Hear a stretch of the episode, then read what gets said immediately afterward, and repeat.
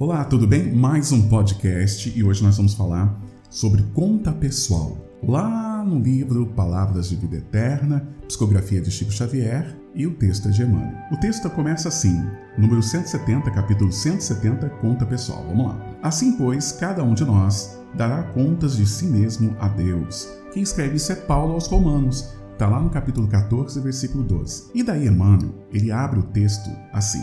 Se te propõe a renovação com Cristo, é imperioso suportes pacientemente as opiniões contraditórias em torno da diretriz diretamente a que te afeições.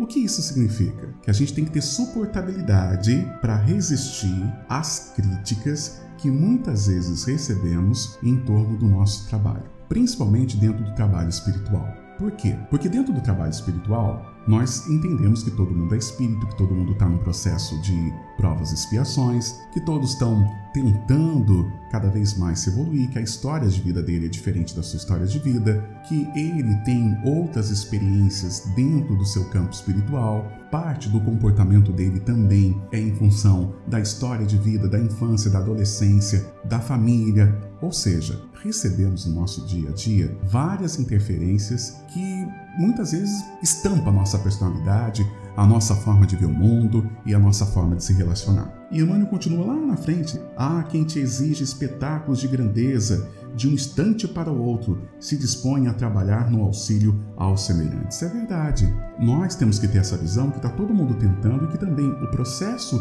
de melhoria do indivíduo, do ser humano, ele é de acordo com o ritmo e com a suportabilidade daquele espírito. O fato de estar conhecendo o Evangelho, o fato de estar buscando a palavra, né? o fato de estar frequentando a casa espírita, nem sempre significa que ele vai ter um salto quântico de melhoria. Não, não. Ele tem o tempo dele também. E Emmanuel continua dizendo: há quem veja desperdício em teus gestos de generosidade e beneficência, se nada mais pode dar ao necessitado além da migalha de tua escassez reservas materiais. O que acontece? Às vezes a gente olha, nossa, mas ele só deu aquilo, mas aquilo que ele deu é o que ele pode contribuir. Cada um contribui dentro do processo de caridade com aquilo que pode. Então a gente também tem que ter o nosso olhar e muitas vezes a gente fica pensando, nossa, ele só ajudou com isso, ele só pode contribuir com isso. A gente não sabe da história do outro. Cada um dá aquilo que tem, cada um dá aquilo que ele entende que ele pode doar. E, e, e, percebe que o texto todo, que se você tiver a oportunidade depois de, de ler esse texto de forma mais detalhada, você vai perceber o quê? Que o que o Emmanuel está tentando trazer para a gente? O processo de julgamento, da gente julgar o trabalho do outro dentro da comunidade, o trabalho do outro dentro da atividade que ele tem. E às vezes a gente julga sem entender a história e sabendo que ele está num processo e aquilo que ele está fazendo é o melhor que ele pode fazer. E tem outra coisa, olha só que interessante que Emmanuel continua dizendo. Ele fala assim, ó. Há quem te interprete a espontaneidade por fanatismo. Se te recolhes a gentileza e a seriedade na execução da tarefa que o serviço do Senhor te atribui, surge quem te aponte por exemplar de pieguice ou indolência. E às vezes a gente vê o que? A pessoa trabalhando dentro da sua espiritualidade e ela sofre várias críticas dentro do seu trabalho por conta do quê? Por conta que a gente às vezes interpreta mal. A gente não consegue ter olhar de que aquilo que ela está produzindo realmente é aquilo que ela consegue produzir, é o que ela consegue dar de melhor. E Emmanuel continua dizendo: apesar de todos os palpites antagônicos acerca de teu esforço e conduta, entra no hino da própria alma. Observa-se a sinceridade te preside as resoluções e os atos no foro da consciência. Se te reconheces diante do Senhor fazendo o melhor que podes, guarda o coração tranquilo e prossegue, de esforço limpo e atitude reta, caminho adiante na convicção de que cada um de nós dará conta de si mesmo a Deus. Como que está a sua consciência em relação ao que você está produzindo, que você está fazendo? Daí vem um ponto muito importante não se preocupar com o que o outro está falando. Você tem que buscar o seu interior e dar uma vasculhada lá e ver se você está fazendo tudo com sinceridade, se toda a dedicação que você está tendo realmente é uma dedicação com amor, com carinho, com simplicidade, se não tem orgulho, se não tem vaidade, se você está cuidando dentro de um processo de humildade. Então, baseado nessa alta reflexão, é o que Emmanuel está falando. Você está com consciência tranquila? Então prossegue com o seu trabalho. Prossegue com a sua missão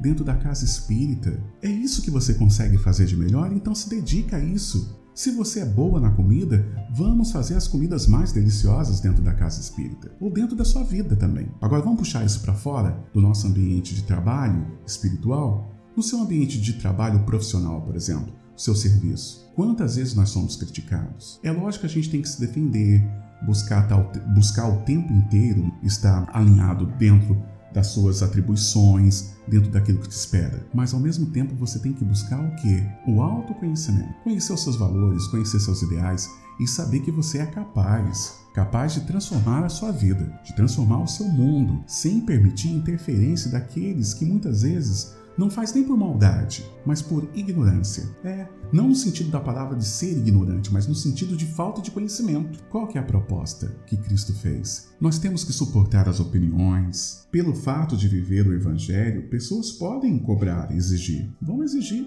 Vão achar que você é santo e que você não pode errar. Mas você tem que buscar o tempo inteiro estar com a consciência tranquila, buscar ser reto e buscar o melhor para você dentro do Evangelho, dentro da moral de Cristo. Alguns podem julgar sua missão como fanatismo. Mas por quê? Porque não conhece, não sabe como é que é. Às vezes vê você estudando, fazendo uma prece, de repente acha que você é fanático. Mas por quê? Porque de repente não experienciou, não experimentou. E nós temos que entender essa visão porque não viveu aquilo. Quem te conheceu no erro, ele pode achar que você continua no erro, que você permanece no erro, porque é essa imagem que ficou. E outra coisa, às vezes a pessoa não acompanha o nosso processo de transformação. Ela não acompanha aquilo que você mudou, aquilo que foi lapidado dentro de você, pela sua experiência de vida, pela a busca que você fez com a espiritualidade, pelo conhecimento que você tem do evangelho. Às vezes o vizinho não sabe, ele conhece a outra versão. Então o julgamento dele muitas vezes é confuso mesmo, que o julgamento que ele faz é perante o homem velho que você era, não essa pessoa nova. Então há de ter compreensão, de entender que ele está errado na opinião dele.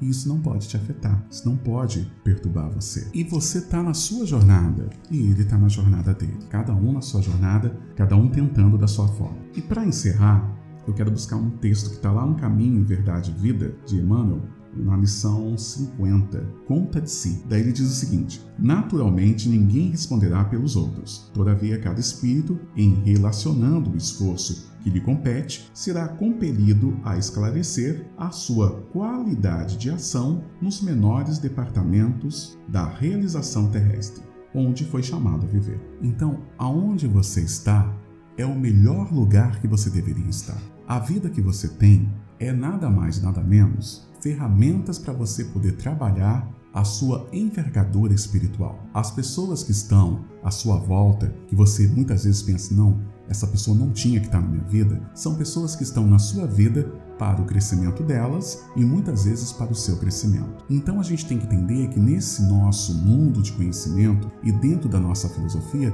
não existe coincidência. O que existe é uma providência para o seu espírito se tornar cada vez melhor. E é isso que a espiritualidade propõe.